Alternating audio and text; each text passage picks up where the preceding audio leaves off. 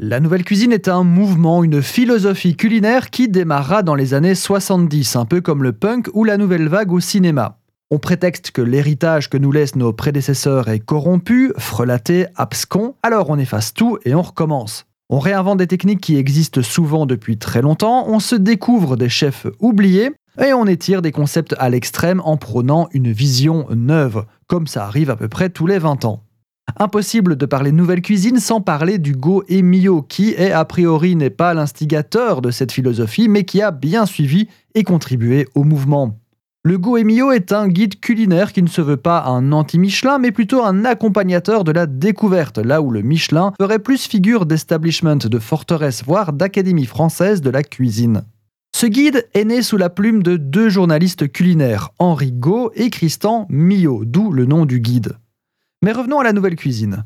La philosophie de la nouvelle cuisine se veut inventive, plus sincère, plus légère, plus esthétique. Elle dresse même dix commandements. Tu ne cuiras pas trop, tu seras inventif, tu utiliseras des produits frais, ce genre de choses. Forcément, 50 ans plus tard, même la nouvelle cuisine sent un peu le grenier et la naphtaline, mais les idées de base sont finalement restées.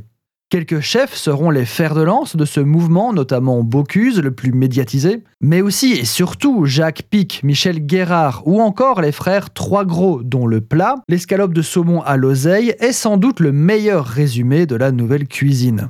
Plutôt que de prendre une darne comme c'était automatique dans les années d'antan, le saumon sera escalopé, technique normalement réservée à la viande.